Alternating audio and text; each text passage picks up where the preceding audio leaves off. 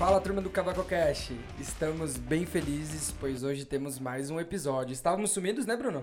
Estávamos sumidos de férias, você ficou duas semanas, eu Duas uma, semanas. peguei até uma corzinha, Um mas- bronze, né? Eu fui obrigado a tirar a barba, É. perdi minha maquiagem, né? Já não sou muito provido de beleza. Pessoal, vocês que têm barba, não caiam na ideia da mulher de vocês de tirar ela, porque é a pior coisa que tem. Olha o papo. Não adianta, né? Não tem como. Mas estamos de volta, ritmo acelerado agora, né? Com bastante convidados. E hoje, quem nós temos aqui, Lucas? Apresente os nossos convidados para a gente iniciar o bate-papo. Convidados ilustríssimos, que foi assim, é, precisamos ligar para secretárias, fazer agendamento, ligar com a governança da empresa, foi difícil, deu trabalho. A gente deu, teve até que disponibilizar um cartão de crédito para a esposa dos caras poderem gastar nesse período. Verdade. Domingo, né, pessoal? Vocês não sabem, a gente grava aos domingos, né? Então. Mas muito obrigado aí pela presença de Toalhinhas, vocês. né? Toalhas brancas. Quantas toalhas brancas? Cinco toalhas brancas pra cá. né? Vai, né? Apresenta Bom, os nossos convidados. Nós estamos aqui com uma turma muito especial da Shunk do Brasil. Nós estamos aqui com o diretor da Shunk do Brasil, Myron. Bem-vindo, Myron. Muito obrigado, pessoal. É isso aí. E... Vocês vão pagar a conta do cartão de crédito, só isso que É, eu falo. não, pode, pode, pode deixar que a gente vai dar um apoio moral. Então tá bom. E Um apoio o nosso outro convidado, Thales. Thales é? Gerente de vendas da Shunk. é É isso que, aí. Que é o cara que dá o Dá desconto, os né? descontos. É pra que os caras vão ter que pedir, né? Ligar pedindo. O que toma a porrada dos clientes, mais ou menos isso, né? Não, Mas é por brincadeira. um bom motivo, né? Sempre. Obrigado pelo convite aí, pela participação. Ótimo. Então tá certo. Bom, pessoal, é, vamos, vamos iniciar o nosso bate-papo. Eu acho que Antes de, ensinar- de iniciar, Bruno, vamos fazer o nosso jabá do nosso patrocinador. o nosso certo. patrocinador, podemos fazer, agradecer aí novamente ao PayMind, nosso primeiro patrocinador. Se você quiser patrocinar o nosso canal, fique à vontade. Já adianto que está trazendo bastante resultado. Já conseguimos uma venda. Conseguiram uma venda? Uma venda através do podcast. Então, se você tem interesse de apresentar a sua marca, fica aí uma grande oportunidade. E pra quem não nos segue ainda, como a gente tá na rede, Brunão? Só você colocar Cavaco Cast. Se você quer ouvir no carro, Spotify, Deezer, Apple, no YouTube também nós YouTube, temos, caso você lá. queira assistir. Pra quem não segue Instagram, Instagram, LinkedIn. LinkedIn, Facebook. Um pouco, né? Quase a gente não mexe, É, mas... mais LinkedIn e deveria. Instagram. A gente vai, Deveria. vai aperfeiçoando. E Bruno, queria só dar uma palavrinha, o Myron complementa, é parabenizar vocês pelo projeto, que eu Puxa, acho que é visionário, o mercado não tem nada disso. E por mais que tenha o apoio aí da Open Mind, é, é bem aberto. Vocês chamam é, gente de várias empresas e tudo mais, então parabéns. Sim, não, É isso aí. obrigado. É, Muito essa é a ideia, né? É, o nosso- eu, eu sou apaixonado por mecânica. Não vocês vão ter oportunidade de falar se, se são também ou não. E a gente não encontra material sobre isso. Então, essa aqui acabou se tornando uma ótima oportunidade para a gente trazer os assuntos que a gente tinha no dia a dia e poder compartilhar com o maior número de pessoas possível. Né? Quando eu Sim. fazia Senai, no início de tudo, né, não conhecia nada, ou, por exemplo, quem começou a fazer uma engenharia, alguma coisa, pô, o que que é um torno? O que que é o mundo da mecânica? Uhum. Então, o podcast é uma forma de trazer isso de forma prática com pessoas que estão o dia a dia- vivendo o dia a dia da indústria. Né? Então, a gente agradece demais a oportunidade de vocês poderem compartilhar também o conhecimento de vocês com a gente. É isso aí. Então, você quer iniciar fazendo a primeira pergunta? Sim, sim. Vamos conhecer um pouquinho, né? A eu gente... vou começar a primeira jogada. Ó, só pra esclarecer, ó, ele foi malandro. Pra quem joga xadrez, estava virado pro meu lado, as peças brancas. Eu já tinha deixado Já tinha deixado estrategicamente. Ele mexeu, bagunçou a mesa inteira, mexeu em tudo. Já tô no teu território, você ainda quer começar? Pô, já. Sou convidado. Não, é, já sou convidado, né? deixa- É o convidado É o começa. convidado. Mas o primeiro bate-papo, a primeira pergunta que a gente quer fazer é conhecer um pouco, porque hoje a gente apresentou vocês como diretor da Shunk do Brasil, gerente de vendas, mas a gente quer conhecer como que começou. Primeiro com primeiro os mais velhos, acho que o Maio é mais velho. Sim, sim, o cara tá me chamando de Você velho, acha? cara. Porra. Não, mas o, o Thales, ele é um velho enrustido, Ele engana, cara. ele Ele engana. engana, ele engana, ele engana. A carinha de 20 e poucos anos aí tá, tá, tá mentindo. Na É, Disney na verdade, pediram meu assim, RG na pra verdade, beber. assim, em relação à idade, realmente o cara é mais novo. Mas só que mentalidade, o cara, ele, é- ele tem uma. Ele é meio, meio velhinho aí. Meio- O meio pessoal, o pessoal conhece ele e sabe. meio metódico. pois é, exatamente. Não, pô, só pouco, só um pouco.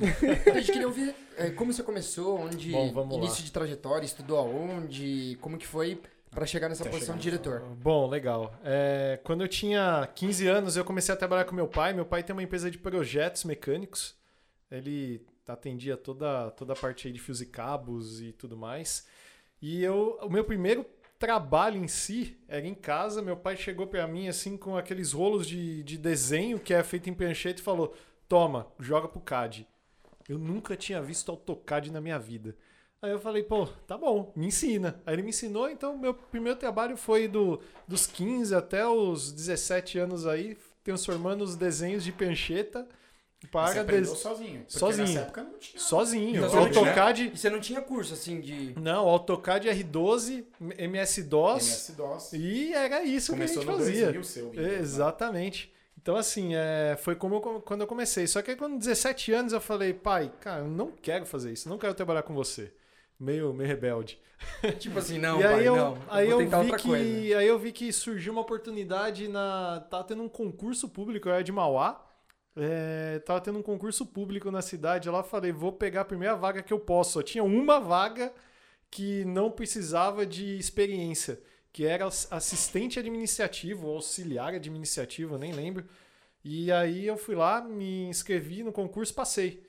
E aí, nessa mesma época, eu também passei na, na FEI, que eu tinha, tinha vontade de fazer FEI. Cara diferenciado, ó. cara Ó, diferenciado. ele passou num concurso público de primeira, Sem, sem nem saber, não. sem eu quero...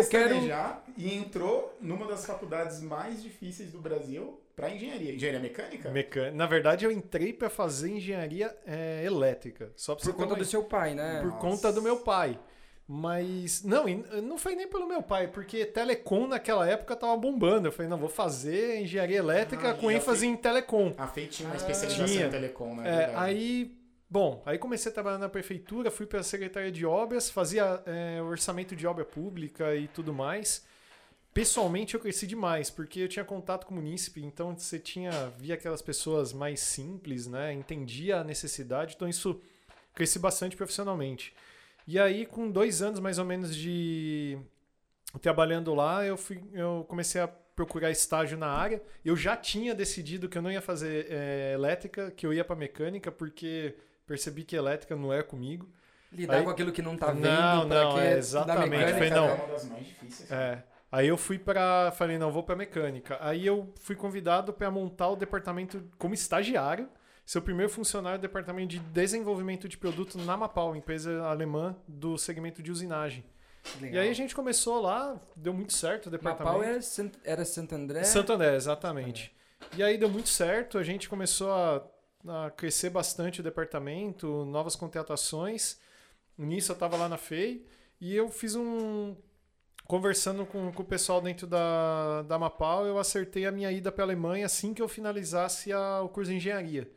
Então terminei engenharia em 2007, 2008 fui para a Alemanha. Aí fiquei seis meses lá, aprendi demais. Nunca tinha morado sozinho, não sabia cozinhar nada, então tive que me virar.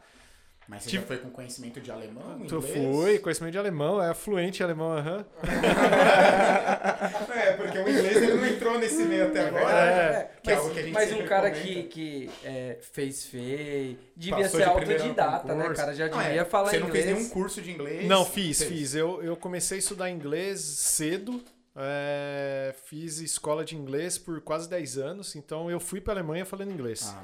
E eu usava inglês todo dia na Mapau, então é onde você acaba realmente aprendendo os termos técnicos, né?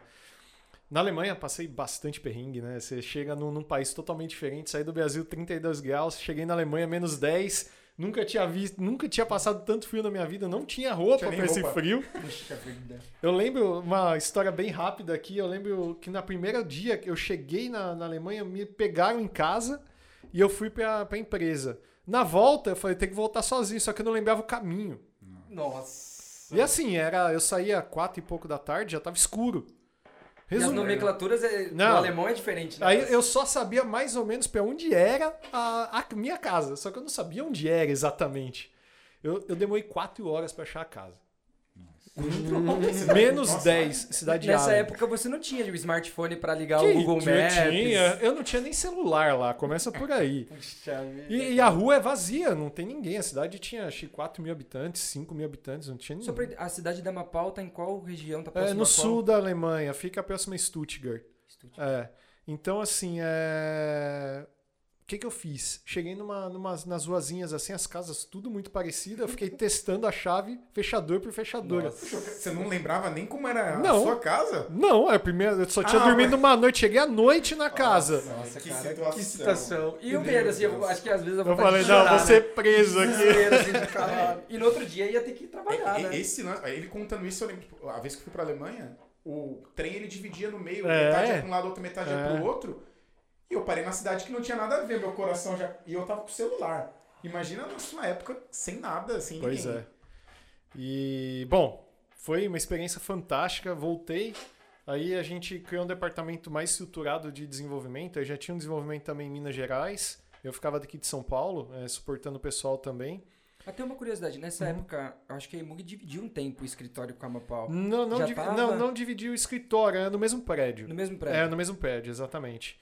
E aí, 2010 para 2011, a gente, foi, a gente teve uma ideia de criar um novo departamento dentro da empresa, que era um departamento que chamava DEA, que era o Departamento de Engenharia Avançada, que a obrigação era fazer atendimento aos clientes, entender as dificuldades e propor as melhorias, Check. não somente em ferramenta, mas em processo. Foi a primeira vez que eu tive real, real contato com o cliente em relação a, até vamos chamar de vendas, né? E no final de 2011 eu fui convidado para assumir a gerência de vendas. Então eu era responsável por esse departamento de engenharia e gerência de vendas do estado de São Paulo, Manaus e o Chile. Manaus é bem interessante que foi a primeira real experiência de vender que eu falei, eu fui convidado assim, ó, vai para Manaus para abrir o mercado. É literalmente passa debaixo do braço sem conhecer nada, vamos lá. Yamaha, Honda, fazer um trabalho... Tudo. Tipo, abrir mercado. Eu lembro de uma experiência dentro da Honda que eles não queriam atender novos fornecedores. Eu fiquei quatro horas na recepção da empresa esperando o cara lá. Depois da minha quarta ida, que eu falei: Eu tenho a solução para você.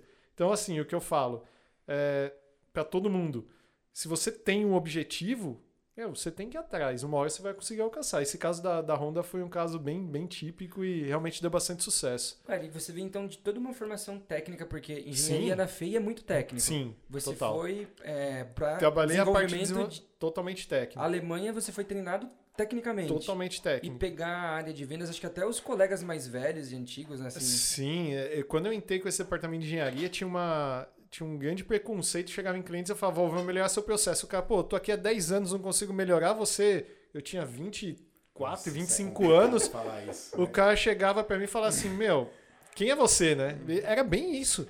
Eu, meu, vamos lá, eu vou te mostrar que eu posso. E, e cada de ferramenta era todo mundo mais Sim, antigo, né? Mais e- velhão, sim, 40 anos. Mas né? o que é mais legal, quando você tem essa experiência e quando você mostra o primeiro resultado, os caras te respeitam demais.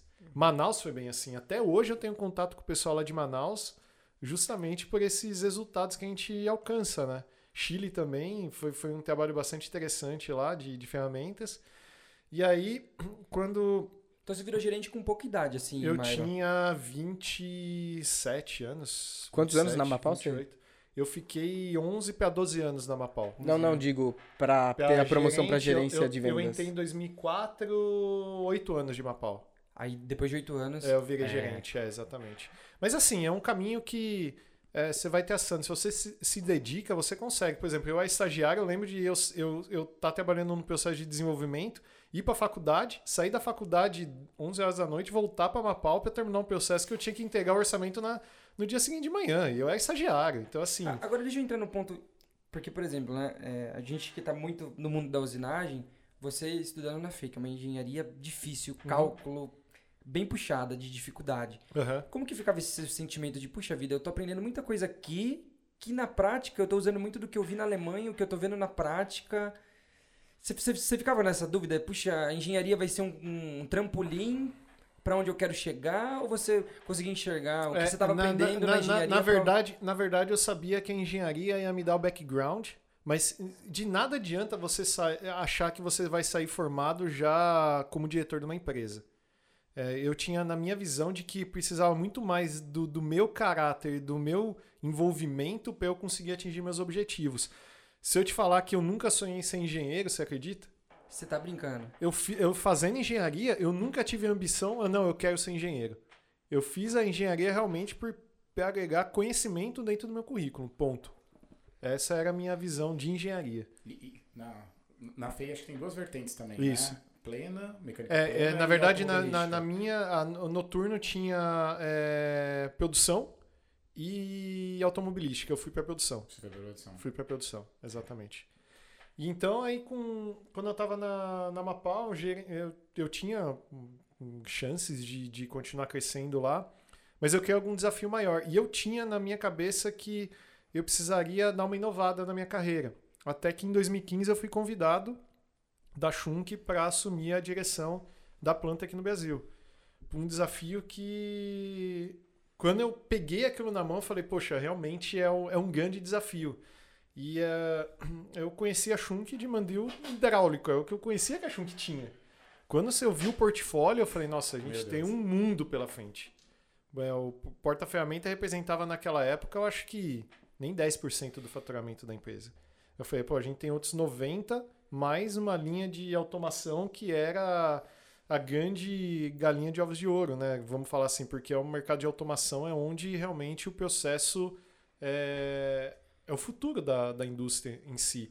Não que fixação não seja, tem um portfólio da Shun que é fantástico, só que assim, eu vejo que os dois conversam muito, entendeu? Parece que não, mas eles conversam muito as duas linhas. E aí foi um grande desafio. Poxa, a gente teve que reestruturar toda a gestão de vendas, né, Thales? E aí a gente trabalhando muito forte com a equipe, fizemos algumas mudanças interessantes em relação à forma de, de ver a empresa. Eu não tinha essa experiência, a gente foi no dia a dia ajustando aqui e ali e deu muito certo. Então hoje a gente é uma empresa quase 10 vezes maior do que a gente era em 2015, quando eu Dez assumi. vezes. É. É, é, então, número de funcionários, quando eu entrei, funcionários mesmo, acho que tinha quatro pessoas. Uhum. É, hoje a gente está chegando a 25 funcionários. 25. É, a gente já figura entre bem, bem próximo das top 10 maiores filiais da Schunk. A Schunk tem 34 subsidiárias no mundo. Então, assim, a gente vem, vem ganhando corpo aí graças ao esforço de todos. E todo mundo entendeu e vestiu a camisa, né? Eu acho que essa é a grande ideia. A gente tem uma estrutura que ela é muito... Ela é vertical pela, pela necessidade da, do, do organograma por, por solicitação da Alemanha, mas a gente trabalha num perfil muito horizontal, né? Então todo mundo está no mesmo nível, todo mundo se ajuda. Eu acho Mas- que isso mas que realmente foi uma deu gestão certo. que você implementou. Sim, sim. É, é, na verdade, é, só, só para entrar mais nessa questão assim, beleza, você era. Você trabalhava numa gerência mais técnica anteriormente. Eu- Não, não, não, não, de eu vendas. já Já estava tava no comercial. comercial. Já, Já de vendas, exatamente. E aí, quando eu entrei na Schunk, eu tive que focar em uma área, né? Eu falei, poxa, qual que é a que tá pior aqui dentro? É a vendas. Então a gente foi lá e fez um trabalho muito forte em vendas. Então é isso que realmente trouxe aquela alavancagem inicial para que a gente conseguisse trazer os, os objetivos lá na frente. E essa experiência da Amapau te ajudou muito em termos de base de clientes, de contatos, para fazer esse trabalho comercial, assim, para Mais ou menos, porque quando a gente. Quando eu, quando eu peguei no início, eu achei que seria muito importante isso. Só que depois eu analisei que o portfólio da Schunk era muito maior do que o, a gama de clientes que a Mapau atendia. Não porque a Mapau não atendia os clientes corretamente, mas o, o foco dos clientes da Mapau é um pouco diferente dos clientes da Schunk. E aí, quando a gente entendeu isso, que foi o resultado. Então, assim, eh, eu acho que a grande diferença foi. O, que te- o grande ganho foi justamente na forma de você fazer a gestão de vendas. Quando a gente acertou a gestão da venda, a gestão do- da organização de vendas, que o negócio começou a deslanchar realmente. Bacana. E aí você conseguiu trazer a bagagem que você já Com toda tinha na- certeza. Com toda Ah, certeza. Porque além disso, como diretor, é, você também tem outras atribuições, Todas, né? é. administrativa. Sim, tudo. aí, aí depois, quando a gente eh, organizou vendas, o Thales entrou na, na área de vendas para auxiliar. Aí o meu foco foi contábil, eh, técnico, engenharia e tudo mais. Aí a gente começou a focar nos outros que eram as atividades de suporte. Então eh, a gente focou no primeiro que é a vendas, eu precisava gerar eh, venda para aquela pra- justificar. justificar a estrutura aqui no Brasil. Justificando a estrutura aqui no Brasil, fica mais fácil de, de contornar o caminho e, e trabalhar. Como a Shunk ela é basicamente uma. é, ela é uma filial, mas a gente não tem produção aqui no Brasil. Então eu falei, poxa, a gente precisa realmente vender. é É uma é companhia de vendas no É, Brasil. é né? uma companhia total de vendas. Claro, tem engenharia que acompanha, a gente fala que é uma empresa é, vendas técnicas, porque o nosso produto ele não vende simplesmente a tá lá na prateleira, o cara vai lá pegar e vai colocar na, lá. Não, você tem que ter um trabalho técnico por detrás. Mas é isso que, que traz a essência da, da companhia como um todo. É, eu acho que essa, essa, essa mudança de chave depois estruturar a parte de. Todo como um todo, né? De informática, financeiro. E, a, e, a questão, e a questão não é só essa, né? A questão é a seguinte: você entender que, ah, você fez um resultado bom no primeiro ano. Pô, será que esse resultado foi sorte? Ou foi porque estava tão ruim que a gente não conseguiu mudar? Mas você se provar a cada ano, né? Eu vou te falar que a gente realmente se provou ano passado. Que mesmo na pandemia, pandemia negócio em, totalmente em baixa e a gente chegou e conseguiu crescer ainda. Então, assim, é, a gente falou, não, realmente a gente está no caminho certo. E com muitas mudanças, né? É. O ano passado a gente teve que mexer e aí, algo que eu acho que é muito mérito do Myron, logo no começo da pandemia, é, ele foi bem é, rápido e, e, e, na época é, foi, foi, foi entendido por muita gente como radical, né? Por causa da redução de jornada que nós fizemos e tudo mais. E o que, que nós vimos? A gente acertou o timing e, e o peso, enquanto outras empresas começaram a fazer a redução de jornada, por exemplo, primeiro para 30%, depois 50%, depois 70% a gente já iniciou com 70. A gente fez ao contrário, né? Enquanto algumas empresas estavam adotando 70% de edição de jornada lá para julho, agosto, a gente já estava voltando a 100% em agosto. Puxa porque vida. a gente já tinha implementado a edição de jornada em abril, né? Foi em abril que a gente implementou? Foi, foi logo no primeiro momento. e a gente já entrou direto com 70% de edição, porque a gente não sabia como que ia ser. E aí e aqui vai um spoiler que poucas pessoas sabem. Inclusive a, a, a nossa jornada, né? É, obviamente a gente acabou trabalhando bastante ainda. Inclusive o salário do Myron, ninguém sabe, né? Mas o salário dele foi reduzido. Uhum. Né? Para que a gente pudesse salvar a empresa ali nesse período. Porque a gente não sabia o que vinha. O meu, o de toda a liderança assim como teve um maior impacto do que sim porque a gente certeza. queria era era, era equipe, salvar a estruturar financeiramente a, equipe, a, a empresa a gente precisava agir muito rápido para que a gente conseguisse manter a estrutura então assim é, a, toda a parte de gerência e diretoria a gente manteve a redução de 70% até o fim da jornada até enquanto, o fim da jornada enquanto uhum. o pessoal estava já com, com redução, reduções de 25% a gente teve que manter maior justamente pra gente fazer, não, vamos dar um pulso aí Legal. pro negócio alavancar. Portou na carne, hein? É, Portou na carne. Né? Só, é, mas tem que ser. Não, é, se você né? acreditar no quando, time. Quando, você tá na jogada, aquele negócio, você tem que estar tá pra ganhar. Não adianta para você ir lá para empatar um a um, dois a dois. Tá, cara, o segundo, eu sempre falo, o Thales falou que sou bastante competitivo e real. Na minha visão é o seguinte: o segundo colocado é o primeiro perdedor, cara. Não tem segundo colocado. Ou você é primeiro, ou você é primeiro, ou você nem começa a correr, ou jogar, ou fazer alguma coisa. Então, assim, a gente falou: se a gente tá nessa, a gente tem que mostrar pro pessoal, poxa, realmente a gente tá com. Estamos aqui para ganhar, entendeu? Então, essa foi. Foi e mostrar pro time que vocês estão acreditando e assim, que... isso foi fantástico, porque deu uma injeção de ânimo na equipe que o segundo semestre a galera tava voando, voando. E aí a gente recuperou tudo que a gente não conseguiu no primeiro semestre, a gente fez duas, três vezes mais o segundo semestre. É, o segundo trimestre. Para vocês parou, literalmente, assim, ah, em questão de volume. A gente, a gente, teve, a gente teve um quarto do, do volume de faturamento no, nos três meses aí de, de abril, parada, vamos abril, dizer. Abril, maio e junho foram péssimos e o pior é que financeiramente olhando, é, o câmbio deu uma extrapolada fora Sim. do plano e todo o nosso passivo amarrado em câmbio que a gente tinha que pagar para a matriz. Então, e hoje isso é uma coisa que a gente controla muito, né? O nosso balanço, o nosso DRE, etc. E aí quando a gente viu que estava virado, aí complicou, né? Mas é isso aí, a gente tem que ter, como Mas você falou, tem que ter pele em jogo, é, pele em risco, né? Pele em risco. No jogo. E isso daí que traz o resultado aí no, no final. Acho que a gente confia muito nisso daí. Eu acho que a gente tem muito para crescer ainda, muito para trabalhar. A Alemanha está bastante feliz com, com os resultados nossos aqui. A gente tem, tem trazido algumas coisas novas para o grupo como um todo. Eu acho que isso daí é. O futuro vai ser bastante, de bastante sucesso. Legal, ótimo. Perfeito. Bacana. Bom, a gente ouviu então a história do Myron de forma breve. Vamos vir agora conhecer nosso colega Thales. Conta pra nós aí, Thales, como É que foi essa, essa Thales trajetória. competitivo, né? Thales Porque competitivo. Não tirou o olho do jogo aqui. Não né? tirou. Quando ele viu eu fazendo um rock aqui, ele olhou, ah, ele tava doido pra pegar Eu pela pensei, diagonal. mãe, né? É que, é que eu não consigo fazer muitas coisas ao mesmo tempo, né? Então eu, eu precisava focar em uma. Então agora eu vou ser um pouco mais lento no jogo. Tentei duas jogadas aqui, ele sacou, cara. Pensei que ia dar, mas tudo bem. É, vamos lá. Bem, eu sou o primeiro funcionário da Shunkin Tech Brasil. O primeiro funcionário. Sou o primeiro funcionário. Eu conheci, conheci o pessoal que. Ele entrou no colo do pessoal. Aí não, hein? Aí já. Nos aí braços, exagerou, aí braços, exagerou. Nos braços. Mas é, eu, eu, eu entrei logo quando a empresa estava sendo aberta no Brasil, né? Eu, eu, eu sou formado em administração, né? Então isso já é um grande diferencial, principalmente para o público que vem falar aqui, né? No, no, no, no, no Cast.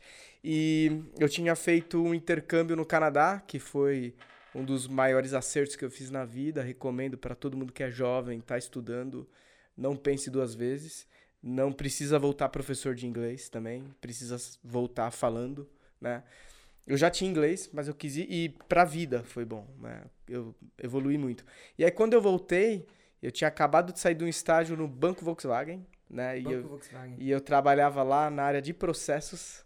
Então, os meus colegas eram todos engenheiros, então esse lance Sempre da no meio do... O sempre administrador no meio dos caras de engenharia técnicos. né? Sempre, sempre. Envolvido com TI lá também, né? Então eu tive um, um background de, de, de indicador de desempenho, de, de, de meta, de, de melhoria, métricas, métricas. métrica. Eu fazia cronometragem de análise de crédito. Era, eh, assim, era uma coisa bem maluca na época. E, e, e isso ficou dentro do meu sangue, né? E aí eu fui pro intercâmbio porque podia estar efetivo lá, com salário ótimo e tal, mas era momento de arriscar e foi o melhor acerto. Quando eu Porque volto. você tava num, num, num nome de peso, né? Um banco o Banco Volkswagen é um nome pra você, assim, você precisou sair, se desligar pra fazer o intercâmbio? Na época, sim, mas eu era estagiário, né? Mas na época era o, o maior banco de financiamento Finame do Brasil, por causa do volume de caminhão financiado via Finame, porque eles que faziam análise, né? O dinheiro era do BNDES, mas era assim. E era o décimo maior banco de ativos no Brasil. E ninguém sabe, né? E, e é, na Alemanha, o banco Volkswagen é... Volkswagen Financial Services é uma, uma bomba, né? É animal. O, o, o Fernando, que é nosso gerente financeiro, trabalhou lá comigo, né? Fez Caramba. faculdade comigo, enfim, depois eu conto a história. Mas então, quando eu volto pro Brasil, precisava então ingressar em algum lugar. Eu fiz administração, quanto queria tempo no Canadá? sete meses. Eu tenho família lá e tal, enfim. é, e aí eu fiquei lá com, com minha tia-avó, que, que mora fora do Brasil há, há muito tempo. E foi muito legal. É, e aí quando eu volto, eu precisava arrumar emprego. Não queria voltar, meu pai, meus pais têm empresa transportadora, não queria trabalhar com eles de jeito nenhum, porque eu e meu pai a gente bate muito diferente, né? Porque e ele também aí deve ser competitivo. Não, Não. É, é diferente mesmo. Pai e Ele é- filho, normalmente o pessoal fala que é uma situação complicada de... é, trabalho. o Myron não quis, né? Fica trabalhar com o pai. Tem Não, mais um que não. não quis. O Myron falou que eu sou, como fala? É, sistemático, né? Uhum. Não, vocês não conhecem meu pai. cara. Mas enfim, ele tem os lados positivos também. E aí, quando eu volto, precisava procurar emprego. E aí, eu conhecia muito de Excel e PowerPoint, né, pra época. PowerPoint, porque no Banco Vox, um cara que virou. Hoje, é que eu não posso falar muito porque senão vai dar pra rastrear. Tem os. A LGPD, mas enfim. Hoje o cara é, é head de uma parte muito importante do banco aqui no Brasil. E esse cara lá dentro, ele, ele subiu para operações, que era comercial do banco. E eu falava, meu, esse cara é foda tal. Quero- E aí, o que, que é que ele tem? E o meu, meu parça falava assim, não, cara, ele faz PowerPoint. Ele, é- ele é um nada. Puxa vida. Mas cara. ele faz um PowerPoint tão bom que o cara subiu. E ele falou isso na maldade. E eu carreguei isso comigo, cara. E aí. Mas no, no lado positivo. É, só que o cara é bom, não é só PowerPoint, né? E aí eu fui atrás do PowerPoint. E só que para trabalhar na área de processos, na época, isso 15 anos atrás, eu trabalhava com um volume de, de arquivos de Excel acima de 30 megas. Não era Big Data, mas era um volume bom, já para fazer alguns trabalhos. E aí eu desenvolvi no Excel.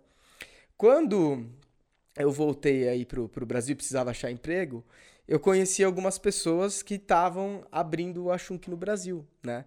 E aí eu fui parar. é, é, o, o, o pessoal precisava meio que fazer uma macro, né? Pra descobrir os contatos de uma base que eles tinham comprado, sei lá. E essa base tinha então o nome do cliente e os contatos. Para começar a empresa no Brasil, vamos prospectar, né? E aí eles não conheciam, tal, e me chamaram. E aí eu fui lá. E aí, tipo, em 15 minutos eu resolvi o problema, ó, tá aí. Não, mas e aí? Não, é isso. E aí o Roland Berger, né, que é um cara que, que foi meu mentor ali, vamos colocar por um tempo, me ensinou tudo que eu tenho tecnicamente, porque eu não vim da área técnica. Aí a, a noite terminou assim, ele me falou, isso era final da tarde. É, quanto custa o serviço que você fez? Eu falei, nada. Né? Foi rápido, né? Nada, imagina. Quero Vim aqui. Não, não, nem sabia de Shunk. Não? Nunca tinha ouvido falar. Ele era, eu, eu fui lá pra ajudar no Excel, né? Mas, Mas da mas onde? da É, onde? é? onde que chegou? Porque eu conhecia o filho de um dos caras, né? E aí eles precisavam e Puta, ninguém conhece alguém conseguia. que manja de Excel. jantar. Meu Deus, aquele Excel. E, Aí eu olhei e falou, caramba, você não tá estudando, cara. Você não sabe mexer no Excel, não? Isso, Eu foi tipo alguém. isso. Foi tipo isso. E aí, ah, chama o Thales que ele manja de Excel. E aí eu fui. E aí eu conheci o Roland, né? E aí. Esse- é, O Roland seria o diretor da... na época seria o cara que tava. Ele fala, é, colocando a pedra fuma- fundamental da Angular, Shunk. No- É, bem Brasil. isso, bem isso. É, em tradução literal do alemão pro português deve ser isso. É, ele é descendente suíço. E aí ele falou: Bem, você bebe? Aí eu falei: Bebo. E a, mo- a mulher dele, ele bebia, bebe. Nossa, se ele tiver aqui, ele derruba nós quatro. É, e aí, é verdade. E aí ele amava motivos para poder beber. Porque a, a esposa dele tinha dado, botado alguns limites. E aí ele precisava me pagar a dívida, né? Do serviço que eu prestei. Aí, olha como ele me induziu. Aí. Olha como ele me induziu. Você gosta de uísque? Não era eu que gostava, ele forte, que né? gostava. Né? Aí, pô, Moleque Gosto. né? Nem ah, gostava, que né? bom, porque eu tenho uma garrafa pronta pra abrir. E ele tinha um bala lá, que era já o. Acho que é 12 anos, né? Que o 8 anos é o mais baratinho. 12 anos acho que é o melhor, né? Não, tem, tem outros, mas assim, já é um segundo nível. E, e ele gosta muito, até hoje. Eu vou lá de vez em quando. E aí me serviu bala, 12 anos, gelo, abriu, pá. E aí começou a conversa. Pá, pá, pá. E eu mal história. sabia que aquilo tava sendo uma entrevista de emprego. Caramba, cara. Né? Tomando uísque. Entrevista boa, né? Entrevista. Essa daí, olha que maravilha, meu. Provavelmente você fica com frio na barriga, né? Puta merda, meu. que eu vou falar? Não nem- pensar, a né? pessoa oferece água, você fala, não, não tô bem, não precisa nem de água, né? você tá morrendo de sede. O cara Foi. tava tomando uísque na Foi. entrevista. E, e um bom uísque O bom é que você se solta, né? Fala até o que não deveria. né? Bom uísque. E, cara, bateu santo, né? Eu e ele. O, o Myron fala, né? Ele, é o, ele é o Roland em miniatura. É, por- O Júnior, Júnior. é, e, e Por sou isso muito. que você falou que ele foi carregado no colo, né? Entendi. Exatamente. Era o filho do homem, praticamente. Mas devo muito ao Roland. Alguns conhecem ele como Berger, né? Mas, é, enfim, o Roland aposentou na Schunk e, e foi realmente um mentor. E ele, e ele, quando então foi abrir, eles precisavam de uma pessoa que fosse assistente de vendas, mas que soubesse administrativo, financeiro, comércio exterior e, e outras coisas mais. E Excel. Você comprava, você Excel controlava estoque, exportava. Tudo. Além E de Excel. desentupir a privada, eu fazia isso várias vezes, porque tinha uma privada lá no primeiro prédio, pelo amor de Deus, era meu karma. A- enfim, até o dia que eu inverti a privada, plaquinha, só tinha, só tinha homem Ó, ó, trabalhando. presta atenção, né? O segredo pra se tornar um gerente de vendas é você aprender a desentupir. Até a privada. Até um dia que, que foi um alemão, rolou esse constrangimento todo e eu tive a belíssima ideia, porque só trabalhava homem na época, era uma empresa muito pequena. Eu inverti a plaquinha, né? Eu transformei o banheiro que era problema em feminino. Porque a gente pouco recebia mulheres lá. Isso, do colo. Isso é, É é aquele, é aquele negócio de varrer o pó pra debaixo do tapete. Não, isso é coisa que o alemão nunca vai saber fazer, né? É Exato. coisa do Cara, brasileiro. né? Imagina, recebe a visita de uma mulher e tal. Ela vai lá e entope a privada. Imagina a mulher saindo. Não, mas aí tinha Sem a técnica, graça. né? Nossa. Quando ia mulher lá, Ele aí a gente. placas. Não, aí, aí é, falava que tava em manutenção ou ir pro outro banheiro, né? Então é, é, foi tudo pensado, porque foi empresa lá fazer manutenção e, enfim, o buraco era mais embaixo. Mas ok. É, além disso, eu passei fio, né, dentro do, do- dos conduítes da Puxa, da- do primeiro prédio.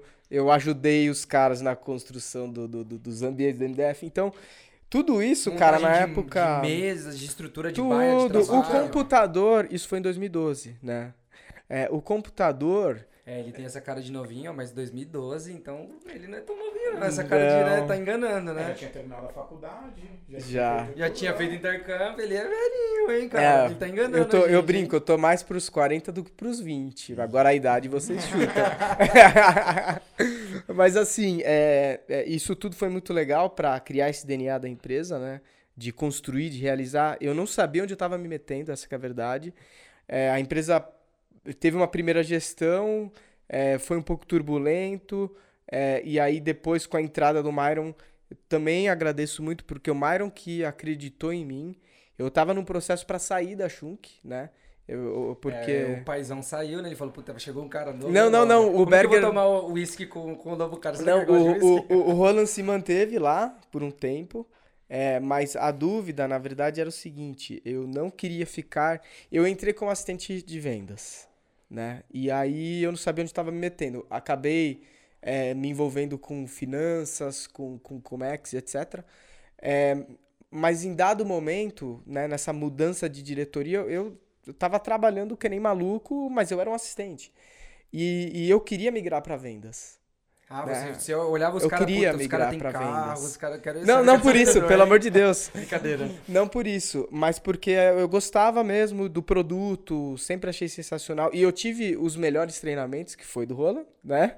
Brincadeiras à parte, é porque ele que treinava. Então, todos os treinamentos que tiveram hoje na Shunk, eu participei de todos. Desde o primeiro até os de Mesmo hoje. sendo de que o Júlio- de marketing administrativo, Não, você tava porque na eu era assistente de vendas. Então, quando os vendedores tinham dúvida lá na época, eles ligavam pra mim antes de falar com o Roland. Entende? Então você era um suporte, tipo, técnico. Sim, além disso, eu emitia nota fiscal, controlava estoque, comprava papel higiênico. E desentupia banheiro. Desentupia barra. E é tudo verdade que eu tô falando, né? E o pessoal pensa que a gente já entra pra. Hoje em dia, né? O- essa galerinha que tá chegando já quer virar CEO em uma semana e não sabe o que o Myron passou na vida dele, ou eu que tenho cara de criança, né? Porque olha e fala. Eu tive problemas com clientes, até com fornecedores, de olhar pra mim, você é o Thales? É. Né? Você sentia aquele baque de falar... Cara, normal. E aí, ao longo da conversa, o cara vai ver, não, pelo menos o cérebro dele funciona um pouquinho, né? Porque essa cara de criança. E aí, é, quando o Myron entra, é, eu, a Alemanha não queria que eu fosse pra vendas. Não era o Myron. Tinha esse... Tipo, A Alemanha, A Alemanha confiava em mim. grande. Não, Assim, é, a Alemanha confiava que o trabalho dele era mandatório dentro do escritório para, a- para as atividades de suporte. Pra que a empresa funcionasse, você era importante eu, dentro. eu era. Tem um amigo nosso que fala, né? Você não pode ser muito bom em uma coisa. Se você for muito bom nisso, pra te tirar daí e colocar em outro É. lugar. Às é- vezes fica difícil, é né? dolorido. Porque é uma estratégia... Mas Como que eu aí. vou- ele ele vai ter que preparar alguém. É, só que ele faz tantas coisas que até desentupir. e- e- Como que ele vai preparar alguém? Vai ter que preparar três pessoas, duas? Não, né? então, é- essa era a questão. E aí eu tive uma conversa, cara, com um cara que assim, é, depois do seu chum, que é ele, né? E ele tava no Brasil, ele contratou o Myron. E aí ele, no Brasil, ele falou, cara, eu quero só duas coisas, a tua honra e que você prometa que você vai segurar esse, é, até eu contratar o, o novo diretor. Eu dei minha palavra, cumpri ela, o Myron voltou. Porque nisso você queria. Porque o Myron não existia ainda, né? Entende? O Myron não existia A, Schunk, ela ficou quatro meses sem um CEO aqui no Brasil. Exatamente. E- Até eu entrar. E aí eu fiquei como assistente de vendas fazendo esse trampo junto com o Roland, né? Apagando fogo. E aí quando o Myron entra, é, o Myron perguntou algumas coisas, eu fui bem de- objetivo com ele, falando, meu, para essa empresa dar certo, tem que fazer isso, isso, isso, isso, isso, isso, isso. E ele confiou, né? Lógico que muitas coisas mudaram desde então. Ele veio com muitas ideias que eu não dei também, né? É, e aí. Mas você conhecia muito bem a operação pra ser um bom suporte. Com toda certeza. Sim. E aí o Myron falou, cara, você tem uma pegada comercial. Eu vou te pôr pra me apoiar na área comercial, beleza? Falei, putz, graças Ufa, a Deus. deu Eu saí desse chance, né? escritório, né? Graças a Alguém me deu a Deus. chance, né? De... Aí ele acabou de ser contratado, foi falar isso com a Alemanha, a Alemanha falou, não. Não mexe com esse Não, Brasil, o Thales é nosso braço direito na- nessa parte, e aí? Aí o Myron veio falar, ó, não deu certo não. Só falou isso pra mim. né? Acabou de entrar. balde de né? Aí eu falei, não, tudo bem, eu resolvo. Você só fala lá pro cara que eu vou conversar com ele. Ok. Aí eu fui conversar e eu falei, ó, então vamos fazer o seguinte, vamos fazer um plano de, de saída. Eu saio e eu preparo alguém e tal. Aí pra resumir a Pra história. você sair da Shunk ou pra você É, ir pra eu sair da Shunk. É que já ficou puto, né? Pensa, Você não ficaria? Ah, o diretor fala assim, não, você vai virar gerente de vendas vendedor. Tá bom. Vamos tomar um whisky 12 anos. Aí volta, é. É. Tomei. Desculpa o termo, tomei, tomei mijada da Alemanha e não, você vai ficar Mas, aí, né? mas assim, é, é, óbvio, todo mundo tem um, um- ciclo de vida, né? E o meu ciclo de vida naquela área, na empresa, é, estava chegando ao fim, né? E aí eu precisava fazer um movimento, seria ou pra fora ou, ou para dentro. O Mar não confiou. E aí eu tive uma conversa com a Alemanha e expus pra eles. Aí eles entenderam. E a minha sorte é que eu tenho um cara que é muito bom, e o Mar não sabe, que é o Fernando. Que é, era o cara que eu colava nas provas financeiras na faculdade. Né? trabalhou, nerd, né? trabalhou comigo no banco, Vox também. E é um cara que. Trabalhou na área de risco da Vox. O cara que é outro nível. Né? Quando a gente fala da parte financeira, não dá pra discutir com ele. Né? Vai, a gente ouve podcast do Primo Rico e pensa que sabe, né? Vai falar com o Fernando. Né? Outro nível. E aí. Aí, se o- alguém o tiver precisando de Fernando- um head aí financeiro, já pega um contato aí. O Myron não deu, o Myron me mata, não devia ter falado o nome dele. O Myron não conhecia, eu indiquei o, o Fernando pra ficar no meu lugar. O Myron, cara, na entrevista eu falei, eu, eu fiz as perguntas mais difíceis, porque. Você É. sabia da rotina, né? Não, porque eu não queria que fosse. Uma coisa que a gente preza lá é que não, não seja. Como que eu posso falar? Ah, porque é meu amigo, né? Exatamente. Então, assim, eu fiz perguntas mais delicadas do que o Myron na entrevista, né? Porque eu, eu- meu, se eu, eu vou te contratar aqui, você- depois você pisa. Como é? Dá pra trás, eu que vou me ferrar, irmão, né? E o Myron nem fez outras entrevistas. Não, é o cara. Veio pra Shunk pra ganhar menos. Saiu de uma Volkswagen. Acreditou no projeto.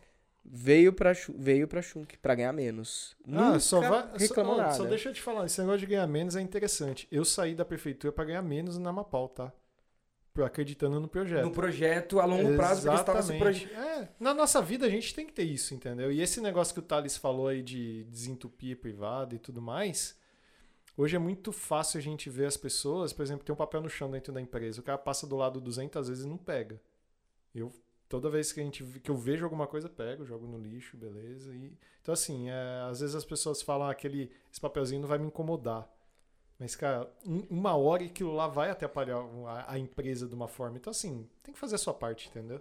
Independente se é sua obrigação ou não, mas tem que fazer a sua parte. Então, é, isso, é, isso é importante. Eu não sei agora se aqui no no xadrez é o meu turno ou o teu, É cara. seu turno. É o meu. Ó, eu podia, ó, começou, tô sendo um cara... Não, então de- eu, eu preciso deixar o Myron falar pra pensar, porque senão eu vou perder, eu não, fica quero tranquilo, perder, Termina entendeu? aí essa jornada. Aí como foi? Aí foi aí o você seguinte. contratou o Fernando. Não, aí o Fernando entrou, aí eu fui pra área comercial. E aí, cara, na área comercial foi assim. Teve gente que eu tive que cortar, que foi bem complexo lá. Mas porque você já foi, você não foi, tipo, pra ser um vendedor técnico. Você foi já Não, já foi como coordenador. de vendas. do sul do Brasil, né, na época. É. E a gente tinha um, um- assim, não, não, não, regionalmente falando, não fechava o número do Rio Grande do Sul. E aí o Mairo falou, ó, ele contou aqui, né, ó, eu tenho uma história lá em Manaus, que eu fui, desbravei e tal, então, Eu abri Manaus, né? vai lá, irmão, tua vez, vai lá pro Rio Grande do Sul. Porque e você aí- conhecia o mercado, né? Quando você Conhecia. tava na Amapá, você sabia Conhecia. o potencial que é o Sim, estado do Rio Grande Com do Sul. né? certeza. E eu, e eu com receio, porque Rio Grande do Sul a gente sabe que são barristas e tal, mas pelo contrário, o pessoal sempre me, respo- me respeitou muito, me, me- me abriram portas e tal, a gente desenvolveu um trabalho fenomenal. Hoje deve ser o quê?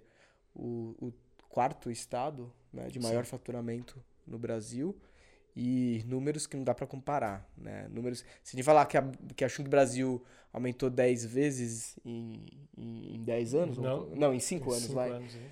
É, lá aumentou 10 vezes em 2 ou 3 anos, sabe? Fazendo um trabalho focado. Focado, mentalidade. Eu falo sempre, né? Os produtos são os mesmos de 10 anos atrás, né? Seja na linha de automação, fixação, o conceito de produto, de fixar peça, manipular peça é o mesmo. Agora, as pessoas são diferentes. Então, se todo ano a gente está trazendo mais resultado, Não é porque a Alemanha lançou uma morsa nova, uma garra nova. Lógico que isso ajuda. Mas muitas vezes é por causa do processo nosso de venda ou, ou pelo atendimento pelas pessoas, pelo conhecimento. Pelo que, apresentar uma solução. pelo né? que Não só um agrega. produto por Não- produto, não né? é só, ah, meu, tem muita empresa por aí que larga o produto e acabou. Eu, quando eu vejo um produto, o cara comprou o Vero S, que é um produto de alta tecnologia, e não tá usando do, do jeito direito, eu fico pé da vida. Eu chego pro, pro, pro cara que fez a aquisição e falo, cara, desculpa, vocês não estão usando o produto do jeito correto. Vocês não estão tendo o payback que a gente pôs lá na planilha. Então, ó, usa assim. Né? Então, acho que é, é- é essa pegada e esse é o diferencial. Então, a minha história na Schunk foi assim, Sul, coordenação Sul deu certo. Aumentou Aí... em dois anos é, dez vezes, né? Então aí chegou no Mário e falou, Mário, Não, agora? Longe me- disso. Não me dá só osso, não. Deixa eu pegar. Não. Deixa eu pegar o filé mignon. Não, aí teve um, um- um tempo que eu fiquei com a coordenação do interior de São Paulo para fazer algumas mudanças e melhorias. E aí o que, que aconteceu? Logo depois o Myron veio e falou: Cara, eu tô com problema aqui. O que foi? Não- a empresa está crescendo muito. Não tem como. Rápido, né? Em cinco anos, Exato. É. dez Exato. vezes, dá Aí, 100%. Não, 100% é. não. não, 200% por... Não, é isso. Como ruim de conta. Não, a gente, ajuda a, gente tava cresce- a gente cresce numa média aí, vamos dizer, de 35% ao ano, né? E, claro, alguns anos um pouquinho mais. O primeiro ano foi maior que isso, então vamos falar aqui mais ou menos essa média aí. Tá. E aí o grande problema é que a gente, com esse crescimento muito grande, é muita coisa pra fazer, né? Não é só a, a responsabilidade, mas você estruturar a equipe, fazer coisas que você não fazia antes, desde criar procedimento.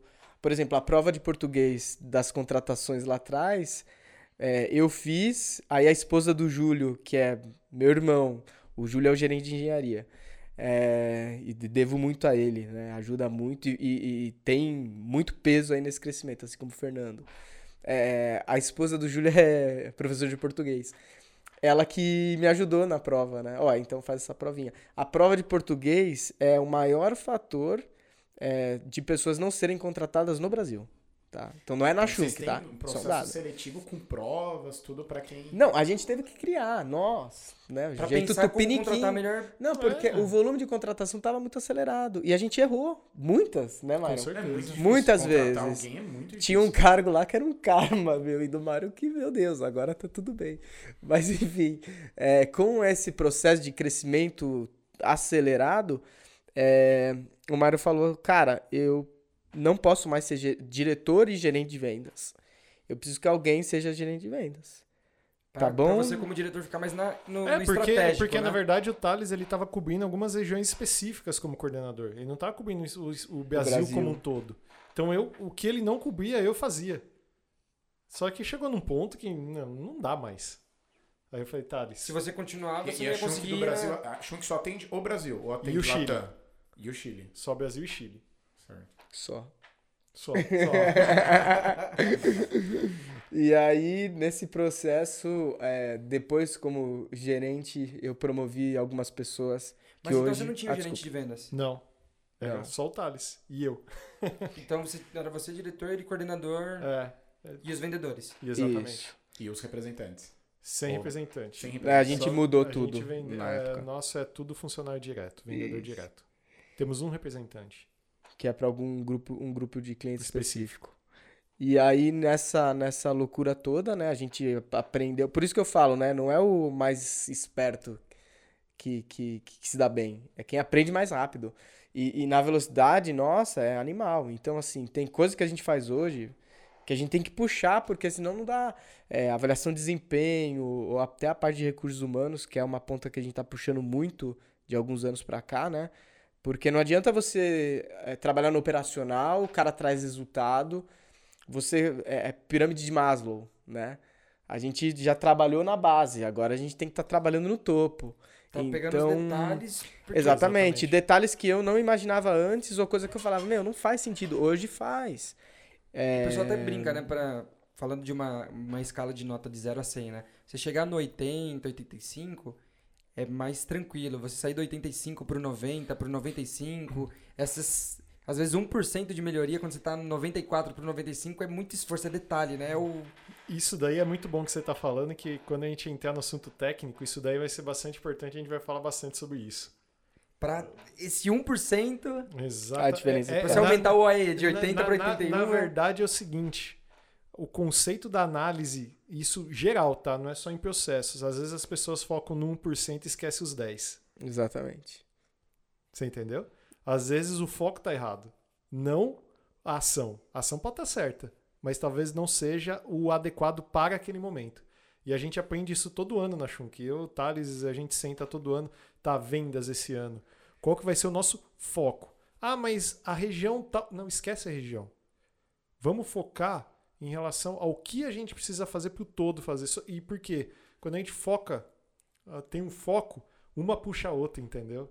É, Tipo assim, eu não vou trabalhar só na área. Um exemplo, na área do Rio Grande do Sul que tá ruim. Eu vou, eu Exato. vou acertar Às as vezes, vendas. às vezes porque- você acerta um, um detalhe dentro da sua estratégia de vendas ou da sua estratégia técnica que ela acaba puxando.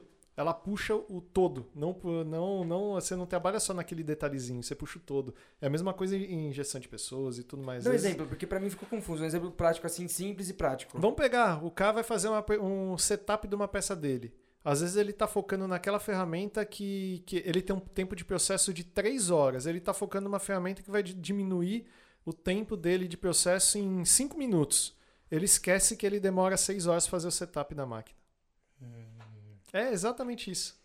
Por Voltar bem na base, né? É mais fácil você olhar a ferramenta, olhar o parâmetro de corte lá, porque já está setado na cabeça da pessoa que ele precisa trabalhar com o máximo da ferramenta, mas não está setado na cabeça dele. Isso é um problema que mundial, mas aqui no Brasil ele é mais evidente, que o cara ele prefere comprar uma máquina adicional Exatamente. do Eu que ele fazer uma melhoria de processo, entendeu? É mais fácil ele investir 400 mil rea- eh, qua- perdão, 4 milhões numa máquina super top do que ele investir, sei lá, 15 mil, 10 mil, 20 mil ou até às vezes mil reais em colocar um porta-ferramenta de qualidade, colocar um sistema de fixação de qualidade, trabalhar com software de programação. Então, assim, a, a questão é o, o, o setup da Olhar mente das pessoas.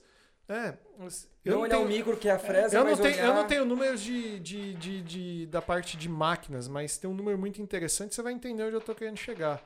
Quando a gente fala de robótica, é, a média mundial de robôs para cada 10 mil trabalhadores é em torno de 113, 114 robôs para cada 10 mil trabalhadores. O Brasil- o- países como, por exemplo, é, Estados Unidos, é, Alemanha, tem mais de 200 robôs para cada 10 mil trabalhadores. O Brasil tem 12.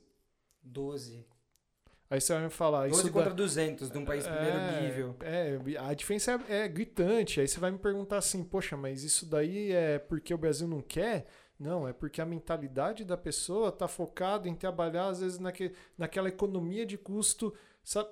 É aquela economia burra, sabe? Mas é um paradigma muito difícil de quebrar. É né? muito Vocês difícil de quebrar. conseguiram criar Mas, um... mas aí que tá. É, Eu acho que esse tipo de conversa que a gente está tendo hoje É pra isso, né? pra isso. Porque eu tava conversando com, com, com um professor do, do, do Senai esses dias atrás aí, e a gente tava falando justamente sobre isso. Nós, não adianta, a gente, a gente pode ter o melhor produto, ter a melhor máquina, ter o melhor processo de vendas, as melhores pessoas. Mas se a gente não conseguir mudar a mentalidade das pessoas no seu dia a dia e no qual que é o nosso objetivo, meu, de nada adianta, a gente está fazendo nada, entendeu? É fato que a gente, como profissional, a gente tem que ter como primeiro objetivo deixar um legado. Ponto. Se a gente cria essa mentalidade, a gente faz o negócio acontecer, entendeu?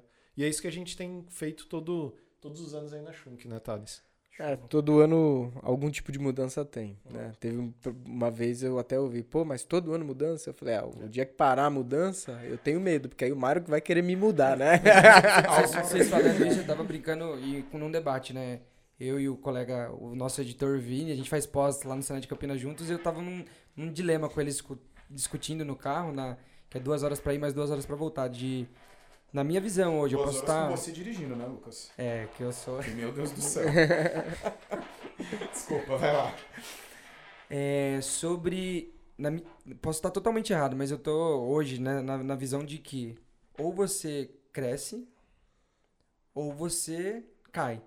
Não dá pra estagnar. Uhum. Você precisa estar nessa constante evolução, 1% ao dia, enfim. É uma bola de 0,1. neve. É, né? É uma Porque se bola você não tá neve. crescendo, você tá caindo, porque Você precisa Na- estar na- na melhorando, verdade, precisa estar entendendo eu falo- tecnologia nova. É, eu falo muito sobre empresas, né? Então, as, as empresas que não investirem em tecnologia, elas estão fadadas ao fracasso, a, a fecharem as portas. Por mais que ela tá mandando, Mas ela eu- já tá perdendo. Mas eu expando isso aí, isso, mas eu é isso aí. expando isso para as pessoas também, tá?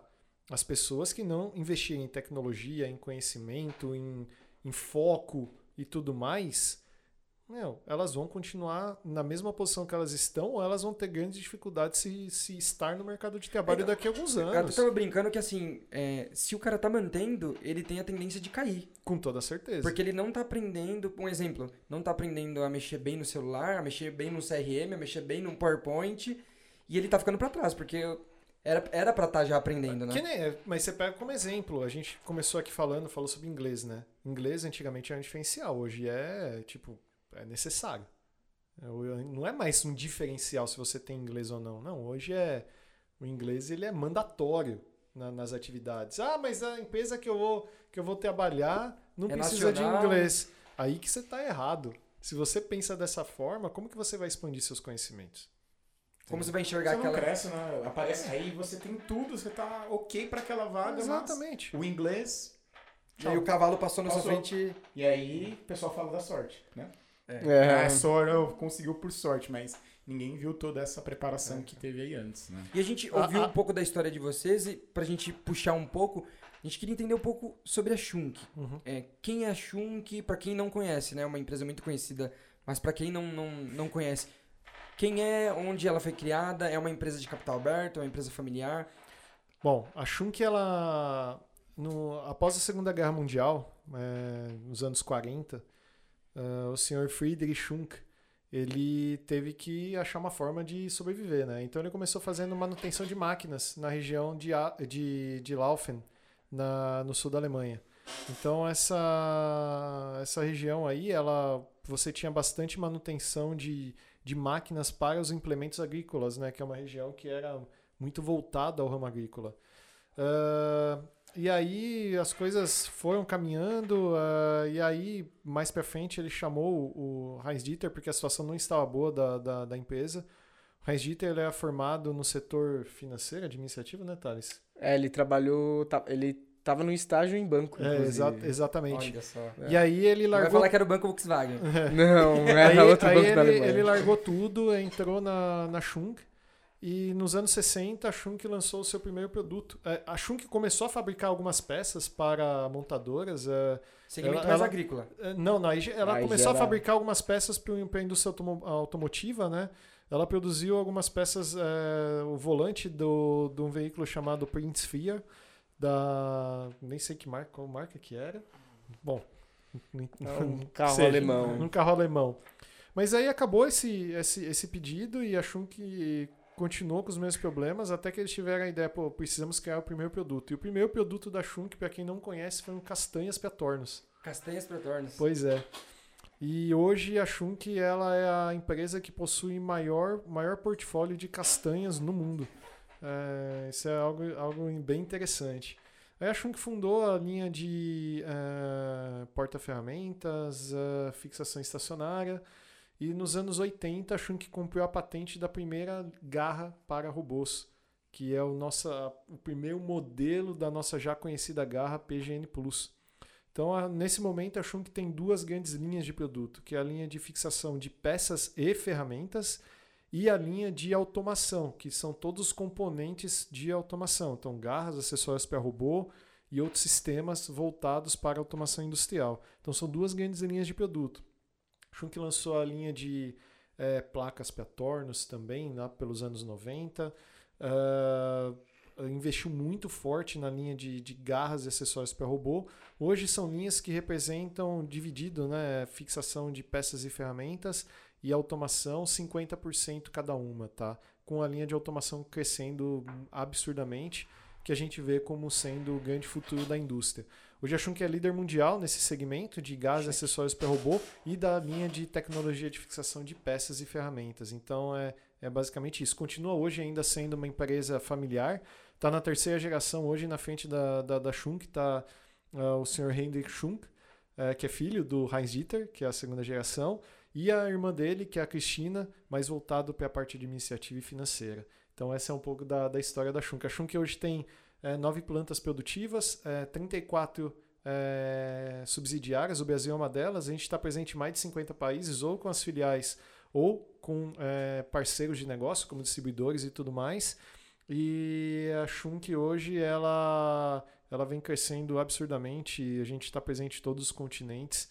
E é um pouquinho da, da nossa história aí. Ah, legal. E, e por curiosidade, você comentou né, da diferença de número de robôs que Aham. existem no Brasil para o resto do mundo. Aham. Vocês conseguem também manter essa mesma flutuação de, de faturamento? Por exemplo, metade é robô, a outra metade é fixação? Ou É, isso é, impacta? é, não, não, sim. É, ho- hoje, se a gente for tirar um, um número aí, a, a linha de automação ela é um pouco maior que a linha de fixação. É de uma forma- maior ainda. É, ela é maior, mas é, é muito próximo de 50-50, tá? Então hoje deve estar na faixa de 52, 54% automação e com 48, 46% a linha de fixação. Ou seja, Porém, ainda tem muita oportunidade ainda de crescimento, Em, né? em todos os lados. porém, o grupo que mais cresceu do ano passado para esse foi o de fixação No Brasil, sim. no Brasil. É. Tá. Então você vê o potencial do mercado brasileiro na linha de fixação. Por mais que a automação est- seja uma crescente, fixação também não vai morrer, né? Não tem essa. É, Porque também é futuro. Mas- mas você sabe por Mas que isso? Não, mas É. você sabe por que isso? Porque, assim, da mesma forma que a gente fala de robô e a quantidade de robôs para cada 10 mil trabalhadores, é a mesma mentalidade na linha de fixação. O potencial de crescimento e melhorias de processo na linha de eh, fixação também é absurda. Perfeito. E aí, bom, então como a gente está falando de, de fixação, tudo, eu acho que agora a gente pode virar a chave e entrar para a parte técnica. Parte né? técnica. Bora, vamos lá. Conhecemos as histórias, entendemos do Myron, entendemos do Thales, Shunk Brasil e Shunk Global, né? O Thales está perdendo.